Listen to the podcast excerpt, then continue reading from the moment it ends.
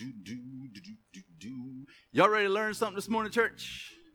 We're going to learn about the nature of God, our Father, and, and the reason why uh, maybe some of you guys, and including myself, struggle with some stuff is because we have a wrong view of who God is. We have a old covenant view of who God is versus a new covenant view, and we're going to show you that through Scripture. The Lord's going to show you that and reveal it to you through Scripture this morning. Will you pray with me? Father, we thank you for what you're going to do here this morning, for the people that you have appointed to be here for this time. Thank you for giving them hope, a fresh uh, perspective of who you are, who they are. Father, thank you for your great love for us as it shows through Jesus. Thank you, Father, that you are the same yesterday, today, and forever. Your heart has always been for people. Thank you for revealing Jesus here for us this morning. In his name we pray. Let the church say, Amen. Fresh perspective. Let's go to Matthew chapter 25 right off the bat. Uh, verse 14. You guys may have heard this parable before. Uh, we're going to try to dive down into it. We're not going to try to, we are. For the kingdom of heaven is like a man traveling to a far country who called his own servants and delivered his goods to them. Whose goods is whose goods are they? Who do the goods belong to? Yeah, they, they belong to the man traveling, right? He's got servants and he's delivering his goods to them. Okay?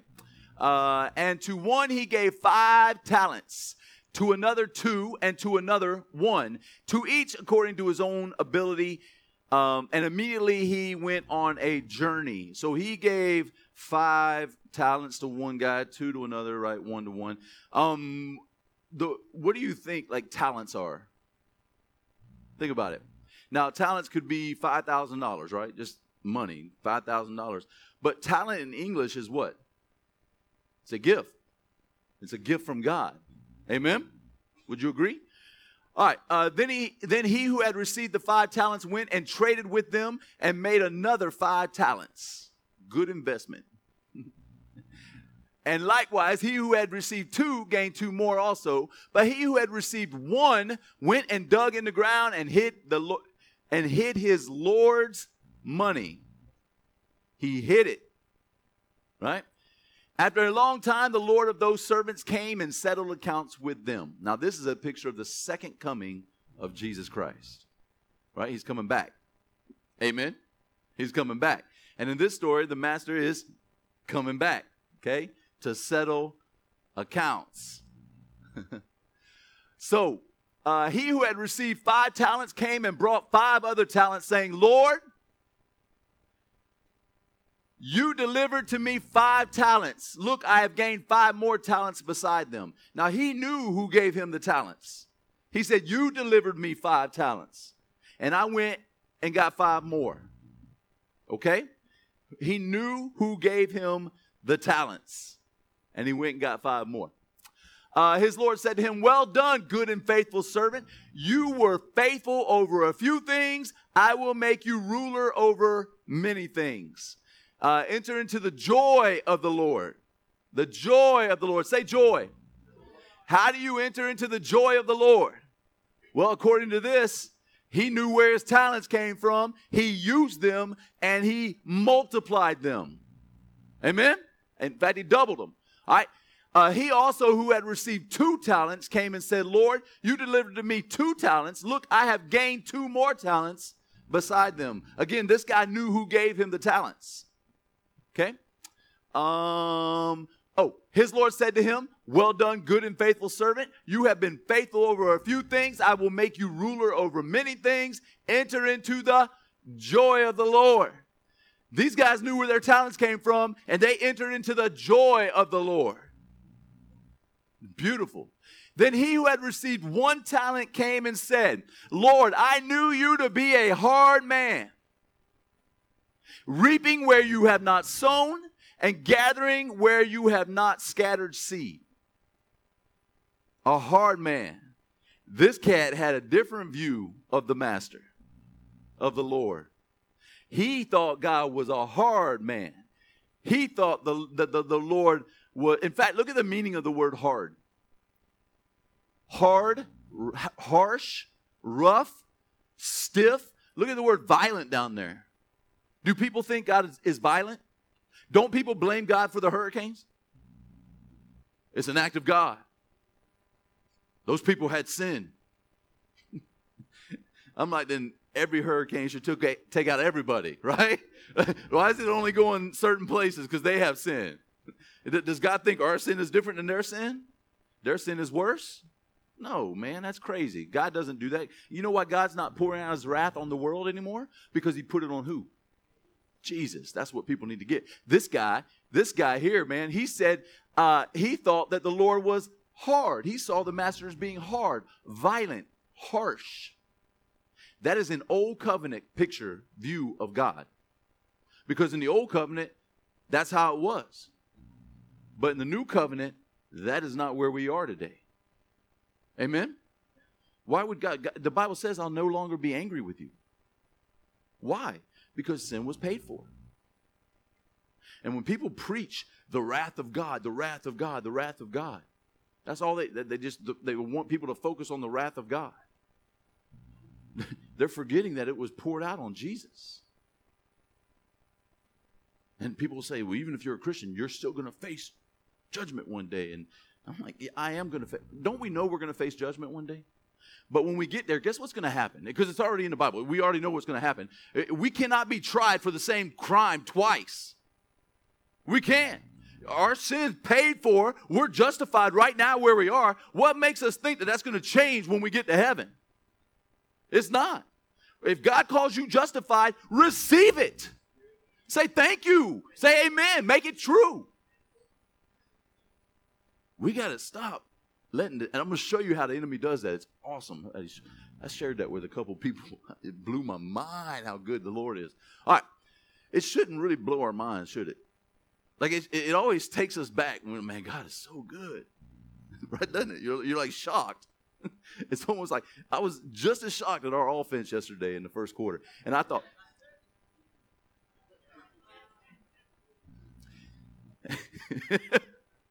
All right, check this out. Then he, then he who had received one talent came and said, Lord, I knew you to be a hard man. All right, hard man. Look at this. Reaping, uh, reaping where you have not sown. In other words, he was saying, This is my talent, and you're coming to get it. So I hit it.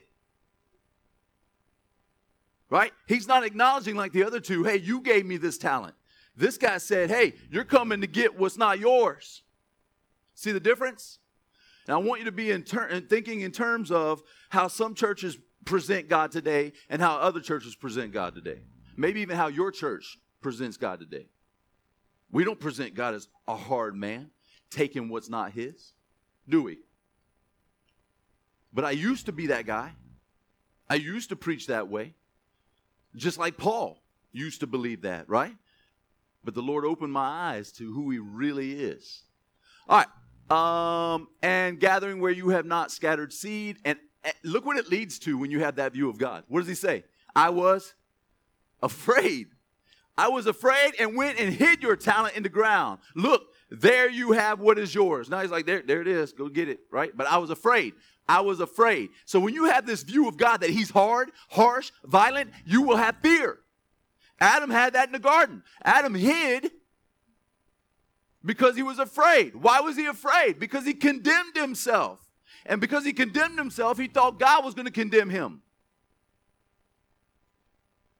It's the same thing for us, guys. That's how the enemy operates. If he can get you to think that God is a hard God, a hard father who's out to get you every time you mess up, then guess what? Fear comes in. Like I'll never amount to anything. Some of you guys I know because I've talked to you haven't been in church like you, you, since here. You come here now, but there was a time when you didn't go to church for a lot of years, right? I didn't go to church for almost 20 years because I thought God was hard, and I I, I just couldn't keep up. And I was afraid the more I went to church, the more I would hear how bad I was and how I couldn't measure up. So, what was the point? I just gave up. Right? Just gave up. If, if the bar set that high, why try?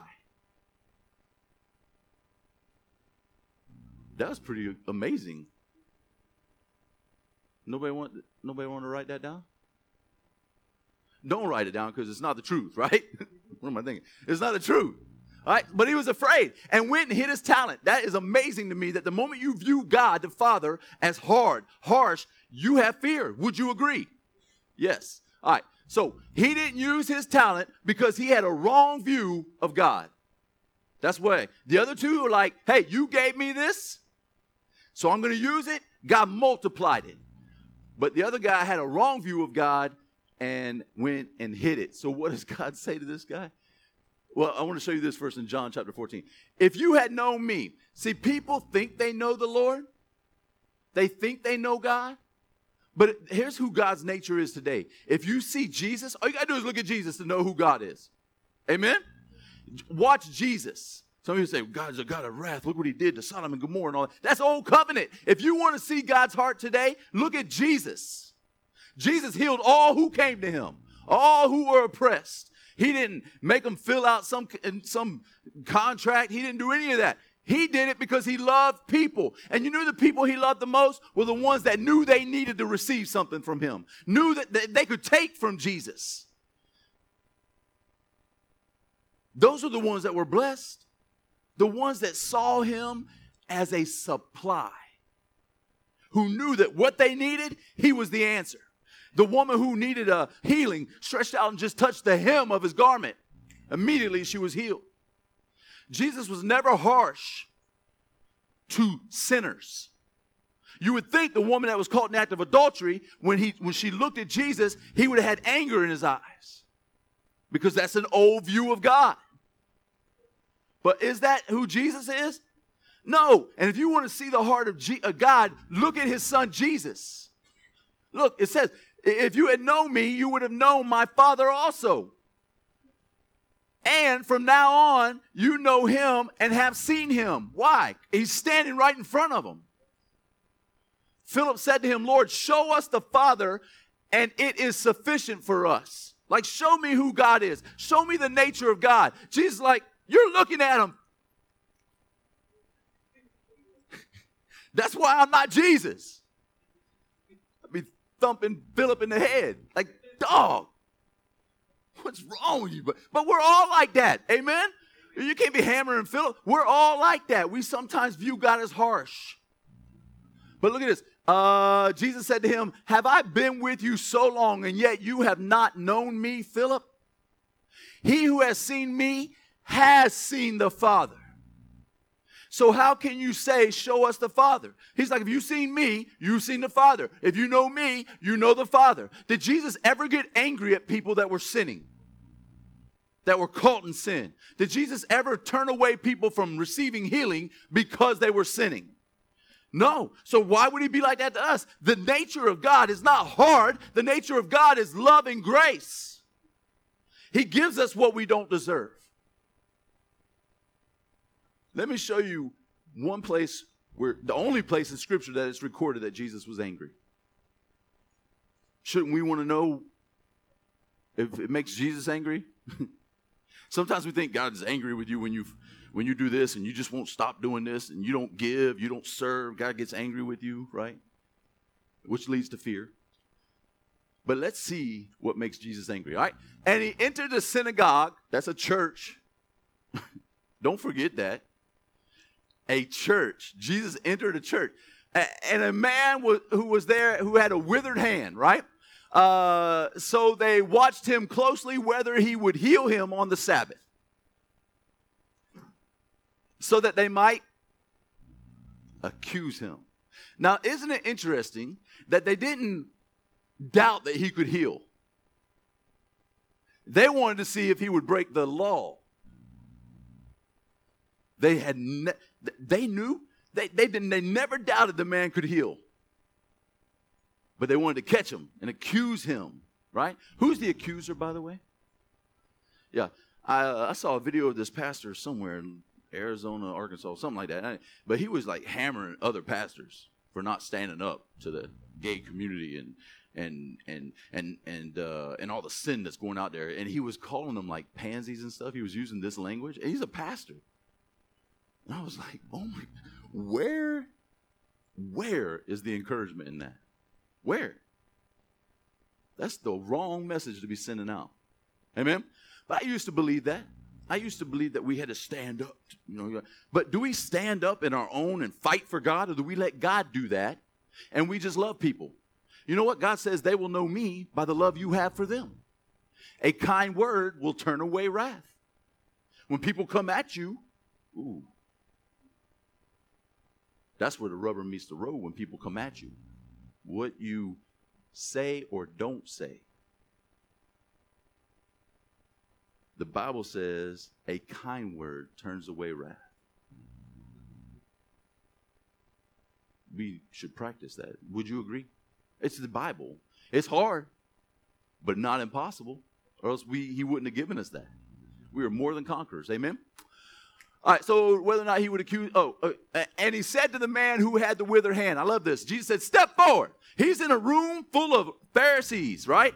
And, and they're like, they're watching him over there, going, Is he going to heal him? He's going to heal him. And if he heals him, we got him. We got him. They're like, hey, Let's see. He's going to do it. He's going to do it. We're going to get him, right? Jesus over here going, I imagine if there was ever a time for Jesus to say a bad word, that would be it. Right? He looked at the man. Man had one hand, right, one arm. The other one was withered, shriveled up, and it, it, like like a nub in, in the Greek. It, it, wasn't there, right? And so he said, "Step forward." He ignored religion, and he said, "This is why I'm here. Step forward." They're in church. Don't you think you should come to church expecting to be healed? If you're going to get healed, it should be in a church. This is one of their church members. And he said to him, Step forward. Then he said to him, Is it lawful on the Sabbath to do good or to do evil? To save life or to kill? But they kept silent. Of course. What are they going to say? Now, Jesus' heart was to do good, not to do evil, to do good. And they were trying to accuse him for doing good. That's what religion does. It makes you like, what is going on? Is this earth? Right? So, and when he had looked around at them with anger, the only place in Scripture it says Jesus is angry. Only place. Now, now you could say he flipped the tables over and he was probably angry there, right? But it doesn't say he was angry there. This is the only place that the Holy Spirit actually says he was angry. He was angry. And being grieved by the hardness of their hearts. That's what made him angry. Their lack of grace for somebody that needed healing. Right? He said, Stretch out your hand. And he stretched it out, and his hand was restored as whole as the other. Now, if you're in that church and this man has a nub and he stretches it out, and as he's stretching it out, it's actually growing back, would you be like, almost said a cut. I'd be like, I'd be like, what the? You'd be like, Right? Wouldn't that be a miracle? You'd be like, oh my God, look at that. That is amazing. That is unbelievable. That man can now go back to his family and work because now his hands are whole. You, you'd be so happy for that family. Like, look what he did for him. He did something good for this man. But, but, but what happens? The, then the Pharisees went out and immediately started doing that, celebrating, praising the Lord, going to his family, saying, Hey, he was made whole right in front of my eyes. I saw the whole thing. Nope. They immediately went out and plotted with the Herodians against him how they might destroy him. Think about that. Destroy a man who just did something amazing. Isn't that crazy? That's what they were, that's what made Jesus angry. He's like, he saw someone who saw him as supply. Someone who he knew he couldn't do anything on his own. It was a church. Came to a church. Members of the, the, the Pharisees' church, he got healed. They, they should have celebrated that. Instead, they started trying to figure out how to destroy him. Because God doesn't do that anymore. That's what we would say today. If we had a healing service, people getting healed, man, God doesn't do that anymore, man. That's heresy. That you guys are, are, are preaching heresy. And you need to stop. I ain't coming back to this church. Because God doesn't heal like that anymore, right? And, and, and they're viewing God as a harsh God. Does God heal today? He- heck yeah. yes, He does. But man, sometimes we think he doesn't because he's hard, because we know someone who wasn't healed. God doesn't heal everybody. Really? If you are a Christian and in Christ, does death stop you? It didn't stop Jesus. He's alive. All these family members we have that, that, that, that passed away. Listen, the Bible says they didn't die, they fell asleep. You know where they are today? That's what you focus on, where they are today. They're not dead, they're more alive than we are. Amen? Whoo! All right, look at Isaiah 54 9. People say God doesn't do it anymore because God is still angry. God is angry with you. Don't let God's wrath come out on you. You need to repent. Repent before the wrath of God destroys you. Hey, that's my Jim Cantore. that's how Jim would preach. He's like, it's going to be catastrophic. Y'all laugh because you know what I'm. You see Jim. but does God really, is God really angry? Is his wrath coming on you as a Christian anymore? Check this out. For this is like, this is Isaiah 54. 54. This is like the waters of Noah to me, for I, as I have sworn that the waters of Noah would no longer cover the earth, so have I sworn that I would not be angry with you nor rebuke you. The word rebuke there is con- condemn you. God's not going to be angry with you or condemn you anymore. Now, how can a holy God do that? This is Isaiah 54. Anybody want to know what chapter comes before Isaiah 54? You guys are like the smartest flock. It's unbelievable. Isaiah 53 says this Isaiah 53 is the suffering of Christ, right? Look at verse 5. But he was wounded for our transgressions, for he for our, right? He was bruised for our iniquities. The chastisement for our peace was upon him, and by his stripes we are healed. All we like sheep have gone astray. We have turned everyone to his own way. And the Lord, this is it, this is it. The Lord has laid on him the iniquity of us all. Do you know why Isaiah 54 says God's not angry with you anymore, church? Because in Isaiah 53, he put it on Jesus for you. Isn't that amazing? That's not all. He was oppressed and he was afflicted, yet he opened not his mouth. He was led as a lamb to the slaughter. And as a sheep before its shears is silent, so he opened not his mouth. Jesus could have came down off that cross. He could have, he could have called a band of angels, 5,000 of them to come down there and just destroy all of them. He could have looked at somebody and killed them. But you know what he did? He hung on the cross. Why? For you. Because he loves you. He loves you. Don't you know Jesus could have got off that cross? But he didn't.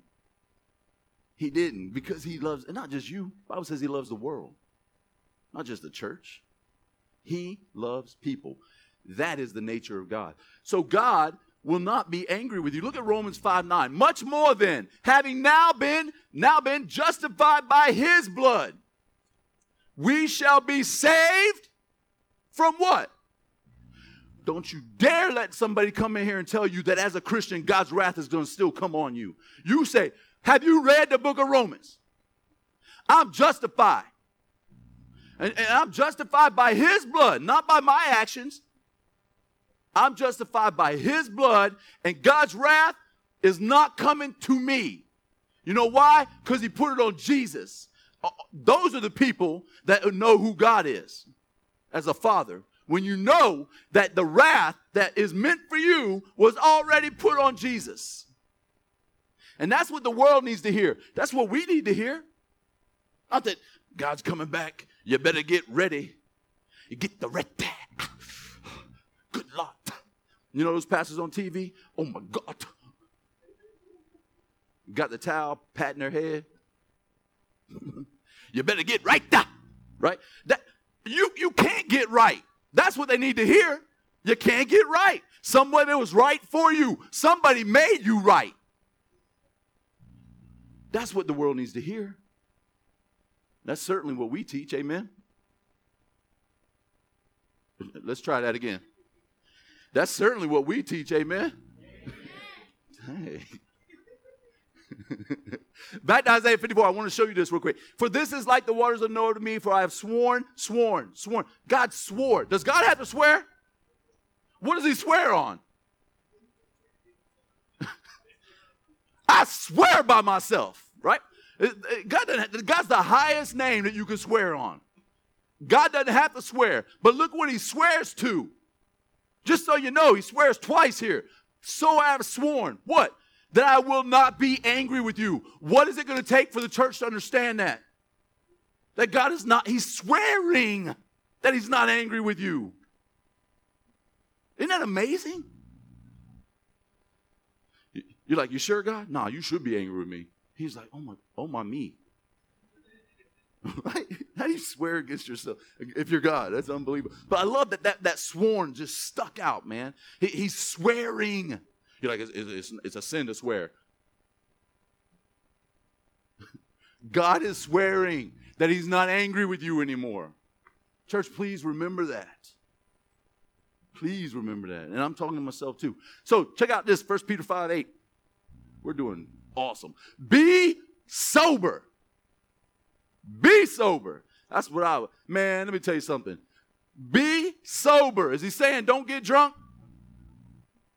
No, he's saying be aware, right, of what's going on. Be vigilant because your adversary, the devil, walks about like a roaring lion, seeking whom he may devour. Now, you know me, I, the word may always stuck out to me, right? May means that there's some that aren't devourable, right? Who are those? Don't you want to be one of those? I don't want the devil to devour. Well, you see where it says walks about like a roaring lion? What is that? What does that mean? What does a roaring lion have to do with this? Why, why would the Holy Spirit put that in there? How does Satan walk around like a roaring lion? Check this out. Proverbs 19 12. The king's wrath is like the wow. But his favor is like dew on the grass. That dew in the morning, right? You understand what I'm saying? Okay. Dew. Every morning, dew shows up on the grass, right?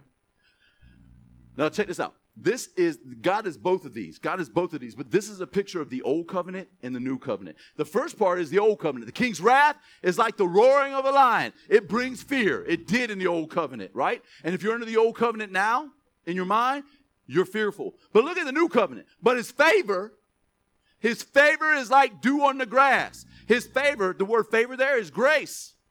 His grace is new every single morning, church. His favor is new every single morning.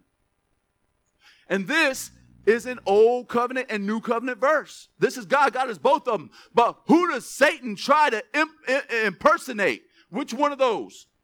The first one. If Satan can get you to think that God is mad at you, that God is out to get you, that God is angry with you, that's how he walks around like a roaring lion. He gets you to go back under the old covenant. That's what he does. Bible says that Christ is the end of the law for righteousness to those who believe. Do you believe? Then it means that Christ is the end of the law for that. Isn't that amazing? So this verse told, tells us exactly what Satan's up to. That he's walking around. So if you go back to this verse, see it's it's 5 8. What verse comes before 8? Tori, you know? Set Tori one of the brightest kids I've ever taught in my life, right there. Seven comes before eight. So it says, Be sober, be vigilant, because your adversary, the devil, walks about like a roaring lion, seeking whom he may devour. So look at this. This comes right before that. Casting all your care upon him. Why? Because he cares for you. You got to believe that, church. When some storm comes up in your life, you got to be like, wait a minute, he cares for me. If some fear comes in your life, wait a minute, he cares for me. He cares for me. He cares for me. That's the view you have to have of your father. He cares for you. He cares for you. Whatever it is, finances, uh, healing, you need something, you got something going on in your body, you got a decision to make down the road. He cares for you. He cares for you. And if you forget that He cares for you, well, that's where this verse comes into play. It's right before that. You cast your cares on him and remember he cares for you. If you don't, this is what's going to happen. You may be devoured. Maybe. But if you don't want to be one of those may be devoured Christians, then you need to look at verse the verse before this and say, Nope, wait a minute, he cares for me. When Satan gets in your head, says, Hey, God's forgot you. God doesn't have a plan for you. God is doing this to you because of your sin. You know what you say? Nope, he cares for me. He cares for me. He cares for me. You can sing it. You can, he cares for me. You can rap it, whatever you want to do. But you got to know He cares for you. And the moment you receive that He cares for you, you don't walk in fear and you cannot be devoured. Beautiful. Beautiful. Mark 3 5, we'll, we'll stop, go back to this one. You, we know that that's the only place that says he was angered. Look what it says after that being grieved. Being grieved. If it grieves Jesus, don't you think we should find out what grieves Jesus? being grieved by the hardness of their hearts. This is the same grief where it says in Scripture, do not grieve the Holy Spirit. It's only used there, right? Do not grieve the Holy Spirit. People say that all the time, man. Don't grieve the Holy Spirit. I was telling the youth one time, man, that I, I, ran into a girl at a service. This beautiful girl walked into this Bible study, man, and I'm sitting there going, looking at my Bible because that's what I do when that happens but the girl, there was a girl there, a young girl, and she was like, man, my spirit is so grieved right now. I was like, really? By what? Jealousy? Because that's what it is. Have you ever heard somebody say, my spirit's just grieved right now? I'm so grieved by what's going on. Right? Just grieved. Mike Brown wore shorts to, school, to church this morning. Man, I'm just, I'm so grieved. My spirit is so grieved right? My, my wife's biceps are showing and Bella's biceps are showing. And I'm just so grieved. They should be wearing a sweater. You get all grieved by what the Holy Spirit might be, right? Well, let's see what the Bible says. I could go on and on about each and every one of you right now, but I'm not. I figure since I did that one over there, I better stop. In fact, I probably shouldn't have even made it over there that far, right? I should have stopped right there. you know, I love you though. You look good, girl. I'm telling you, boy. Whew. Thank you, Jesus, for saving me, blessing me. What grieves the Holy Spirit? Ephesians 4 29. Let no corrupt word proceed out of your mouth, but what is good for necessary edification, that it may impart grace to the hearers. Verse 30. And do not grieve the Holy Spirit of God. See? How many of you guys have heard that before? Don't grieve the Holy Spirit of God, by whom you were sealed for the day of redemption. Don't grieve the Holy Spirit. Verse 30. We're going to do it in context, right? What was verse 29? That's verse 30. The verse before it says what? This is how you grieve the Holy Spirit. Let no corrupt word proceed out of your mouth, but what is good for necessary edification, that it may impart grace, favor, to the hearers.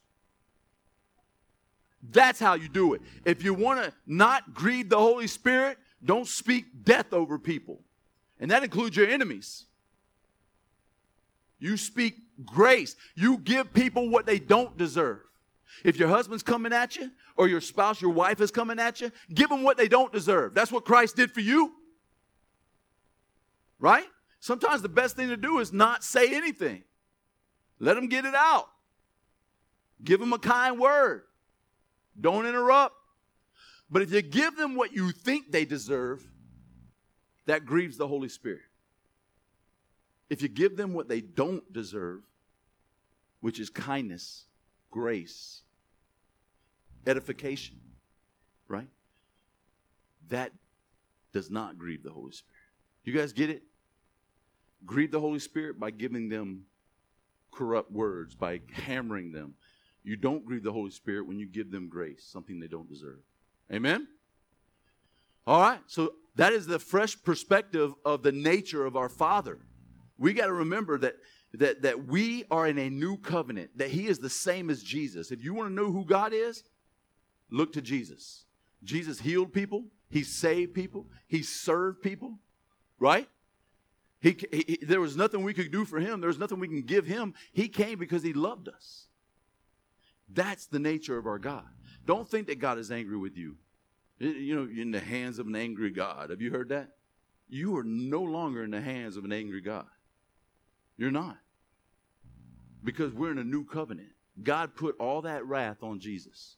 Do you guys know that the Bible says when Jesus comes back, it has nothing to do with sin? Isn't that amazing? That's in Hebrews chapter 9. When he comes back, it's not to deal with sin, the Bible says. Uh, You know what you heard growing up? One day, when you get up there, you're going to have to answer for some stuff. Right? You're going to be in this long queue. You'll be like, dang. Hurry up! dang, that fool did that. Yeah, and there's this big screen, right? You're like, that fool did that? Right? And, and then you're going to get up there and, and somebody just said, Dad gummit.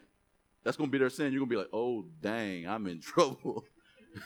if that is a sin, Lord have mercy, right? But we were taught that, that the judgment's coming, the wrath is coming, that we're going to have to answer for that. You know what our answer is, church? If you get to heaven and you go, Lord, I did this, this, this, this. Yes, I was bad, but I want you to know I went to church, I went to Bible study, I even went to that that that that that steel sharpened steel thing, right? You're, you're trying to think of all this stuff that come out with, and that, that conference you went to, and you're you're doing all that. If you say anything, but I'm here because of Jesus, it's gonna be a bad day. You can just go on and on and on about all the stuff you did. Jesus himself told that in the story, right? He goes, he goes, man, you're going to say one day the door's going to shut, and you're going to be like, knock, knock, knock. Don't forget me. I, I, I was there. I opened doors for, for, for older ladies. I helped people cross the street. I tied. I fasted. I, I, I. And Jesus is going to be like, hey, depart from me. I don't know you. You know why he can say that? That, that used to like make me wonder why would Jesus do that? Because they didn't know who he really is. They didn't know his nature. They thought they had to do some stuff in order to be accepted. When Jesus like, nah, you get in here by not doing that stuff. You get in here by seeing me for who I am. I'm a healer. Is that no? I'm a healer. I'm a forgiver. I am redemption. I am holiness. I am, I am, I am. The moment you, if you catch yourself saying I, I, I all the time, that's a good sign you're under the old covenant. But if you catch yourself saying he did it, he did it, he is my, that's a good sign you're under the new covenant because you're giving credit to him. Amen? That's where the credit should go. So would you guys stand with me as we close our service?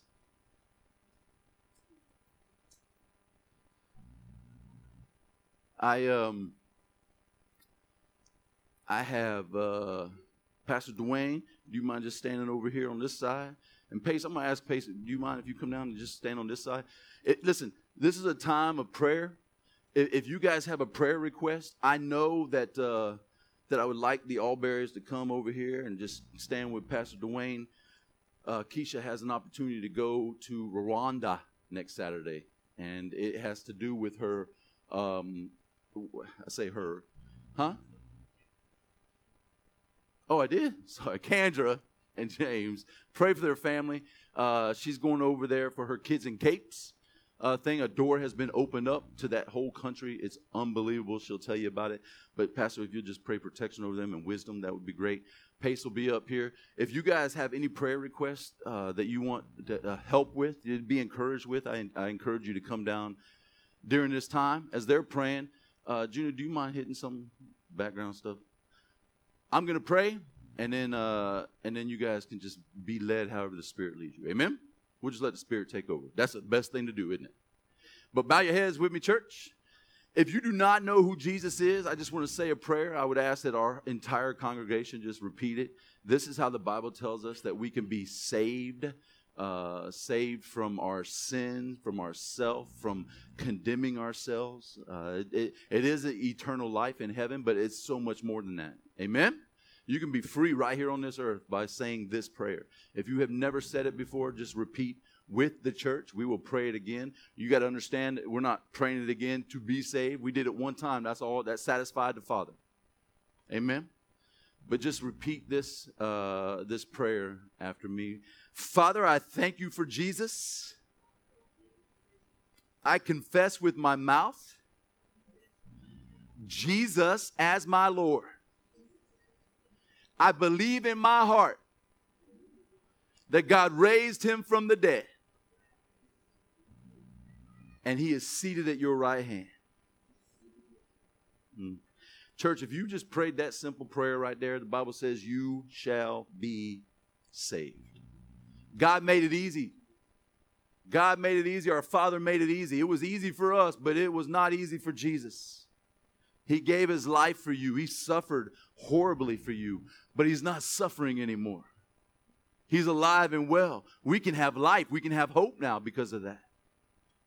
So just because we preach grace here, grace is not cheap to me. Grace is a person who gave his life for you. If you prayed that prayer, I pray that you would just come up here and speak with me after church. If you have any other prayer requests uh, going forward for this weekend, we will still be here to pray with you. Um, I hope you guys walk out of here with a different perspective of who your Father is. Amen. So let me pray, and I'll uh, I'll lead us out. Thank you, Pace. You just bow your heads with me, Father. We thank you for your great love for us. Father, we thank you for blessing this people here that you have brought at this appointed time, giving them hope in who you really are, who your true nature is. That as we see Jesus, as we look to Jesus, we can see the Father. We thank you that you love us right where we are. Thank you that you're no longer angry with us because all of your anger, all of your wrath was put upon Jesus, who became my iniquity He bore my sicknesses and diseases. He was afflicted for me. The enemy has no more power. He's been defeated. The enemy and all his cohorts have been defeated. We are more than conquerors. Father, thank you for blessing us with this truth of knowing who we are and whose we are. That we walk in righteousness. That we walk as being justified by the blood of Jesus. We are not devourable because we know you care for us. God, build our faith here this morning as we walk out with a fresh perspective of your nature God, thank you for verses like, You will not be angry with us anymore. Thank you that, that, that, that your wrath will not come upon us anymore.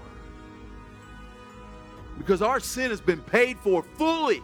It, Jesus is an overpayment for our sin. That's why your word says much more than. Thank you for justifying us.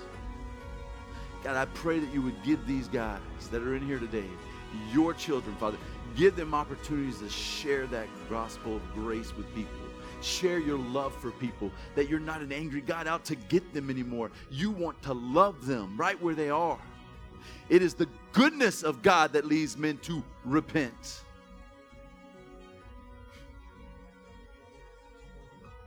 Thank you for your truth. Thank you for your love. Thank you for your grace. Thank you for Jesus. We love you. And we thank you for loving us. Let the church say, Amen. You are dismissed, church. Thank you so much for being with us. Be safe, prepare well, use wisdom, and not fear. Amen.